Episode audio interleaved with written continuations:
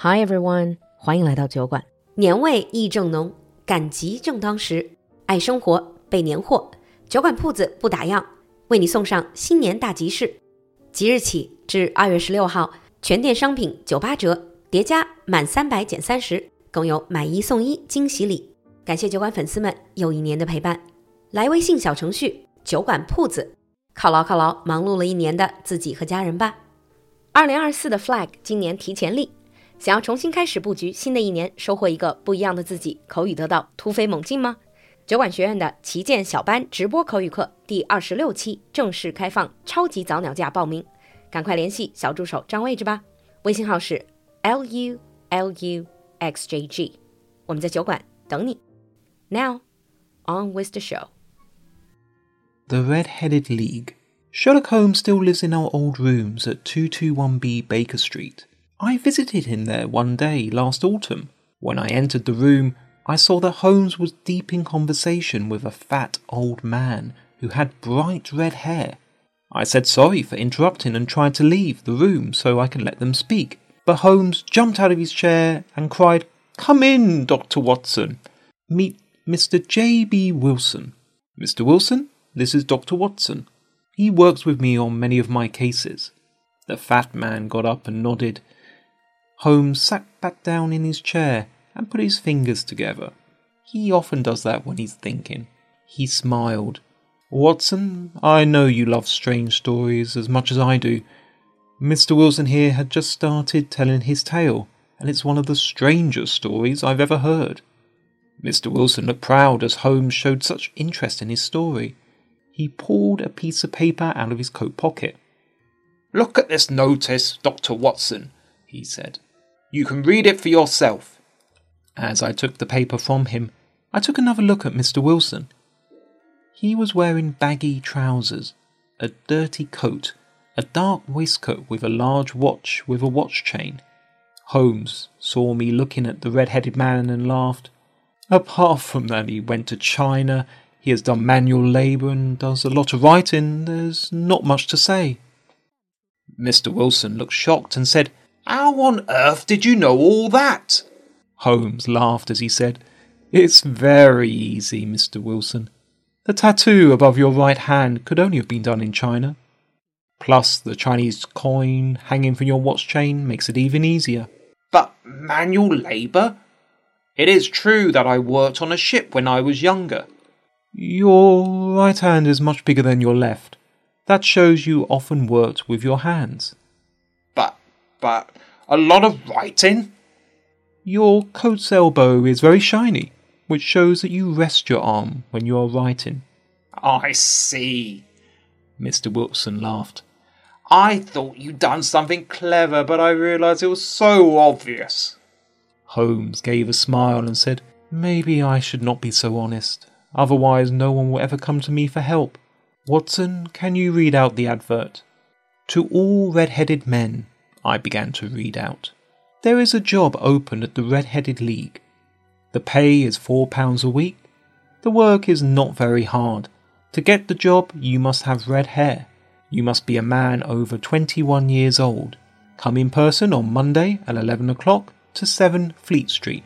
Ask for Duncan Ross. What can it mean? I asked. Holmes laughed. It is a little odd, isn't it? Do tell us more, Mr. Wilson. I own a store at Coburg Square, said Wilson. It is a very small place, and recently business has not been very good. I used to have two helpers. Now I can only pay one. I can pay him only because he'll work for half pay. I don't know what I'll do without him. Hmm, a good helper who works for half pay, said Holmes. And what is the name of this nice young man? Vincent Spaulding, replied Wilson. He isn't young, though. Vincent is very smart, and I know he could easily get more money if he goes to another shop. But Vincent does have his problems. He's always down in the basement. He plays with all of those cameras of his down there, He's mad about taking photos, but on the whole, he's a good worker. One day, about eight weeks ago, Spaulding came into my room. He had this paper in his hand. I tell you, Mr. Wilson, Spaulding said, I wish I were a red-headed man. Here's another job open at the Red-Headed League. Now, I've never heard of the Red-Headed League. I don't go out too much, as I'm a widower, and I have to spend all of my time in the shop. But Spaulding knew all about it. He told me that the league had been started by Ezekiah Hopkins. Hopkins was an American millionaire. He had bright red hair. Then Hopkins came to London. In London, he got rich, and he loved London so much that he left his money in his will to Londoners with red hair. Now, as you may have noticed, my hair is very red, so it was very easy for Spaulding to persuade me to try and get the job even though I knew there must be thousands of red-headed men in London. What have you got to lose? he asked me. That was a Monday. It's always a slow day at the store, so we shut the shop. Spaulding went with me to Fleet Street. I never saw anything like it. Fleet Street was packed with red-headed men. I didn't think there were so many red-headed men in England.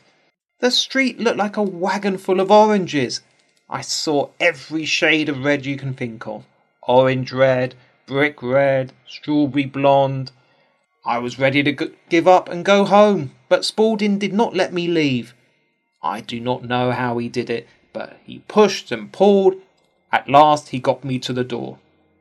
We joined the line going up the stairs. There was another line of men coming down. They were men who had been rejected. Our queue kept moving. Soon we found ourselves in a room on the second floor. There was nothing in the room except two chairs and a table. Behind the table sat a small man. His hair was as red as mine. This man looked over each new job hunter. He found some small reason to say no to each one. But my turn was different. The red headed man took one look at me, then he got up and closed the door. He shook my hand I'm Duncan Ross, he said. I was too afraid to say anything, so my helper spoke for me. This is J.B. Wilson, said Spaulding. He's here about the job with the Red Headed League. And he's just right for it, cried Duncan Ross. I don't think I've ever seen such an amazing head of red hair. Ross stepped over to the open window. The job has been taken, he shouted. One by one, the men below all went away. Soon, Mr. Duncan Ross and I were the only redheads in sight. Ross turned to me. How soon can you start your new job? Uh, uh, I don't know, said I. I have a small store. Vincent Spaulding interrupted. Oh, don't worry about the store, Mr. Wilson, he said. I can take care of that for you. So I said I would work for Mr. Ross. I needed to come to Fleet Street every day between 10 and 2. My job? Well, you're not going to believe this. All I had to do was copy the Encyclopedia Britannica. That's all. And for that, I would be paid £4 a week. I had to stay in the office during that time, otherwise, I would lose the job. I walked out of there feeling very pleased with myself, but not for long. Quite soon I began having second thoughts. This all had to be some kind of joke. I just couldn't believe that story about Ezekiah Hopkins. But, as my helpers said, I had nothing to lose. So I arrived at Fleet Street the next day at 10. To my surprise, everything went just as Mr. Ross had said it would. I went to Fleet Street every day I copied the encyclopedia. Every Saturday, Mr. Ross would come in and pay me four pounds. Things went on this way for eight weeks. I copied out all the facts about animals, about apples, about Africa. I began to get tired of the A's. I hoped to finish soon and get on to the B's. Then all at once, the whole business ended. What? Ended? said Sherlock Holmes. Yes, sir, said Wilson. It happened only this morning. I went to work at ten o'clock, When I got there, I found this card on the door. The Red Headed League no longer exists. October the 9th, 1890. Sherlock Holmes and I read this card. We looked at J.B. Wilson's face. The funny side of his story made us forget Mr. Wilson. We laughed out loud. I can't see that. It's very funny, cried Mr. Wilson. His face turned as red as his hair. If you're going to make fun of me, I'll leave. No, no, don't go, said Holmes. I really want to hear your story. I have a feeling it could be something very important. Why, of course it's important, said Mr. Wilson. I've lost four pounds a week.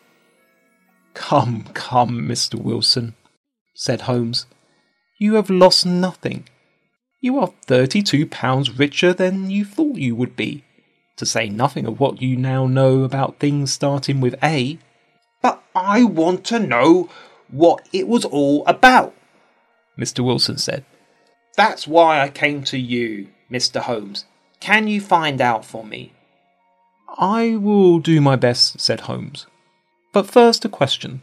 This, um, Vincent Spaulding, this helper of yours, how long has he been with you?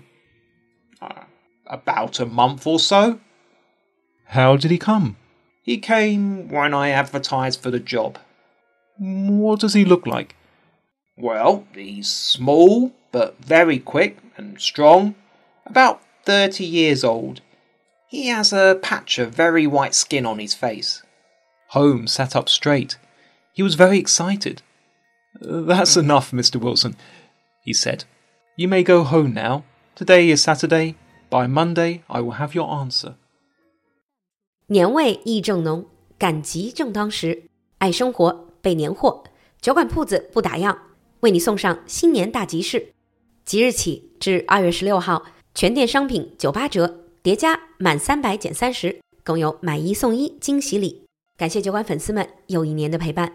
来微信小程序“酒馆铺子”，犒劳犒劳忙碌了一年的自己和家人吧。二零二四的 flag 今年提前立，想要重新开始布局新的一年，收获一个不一样的自己，口语得到突飞猛进吗？酒馆学院的旗舰小班直播口语课第二十六期正式开放，超级早鸟价报名，赶快联系小助手占位置吧。微信号是 l u l u x j g，我们在酒馆等你。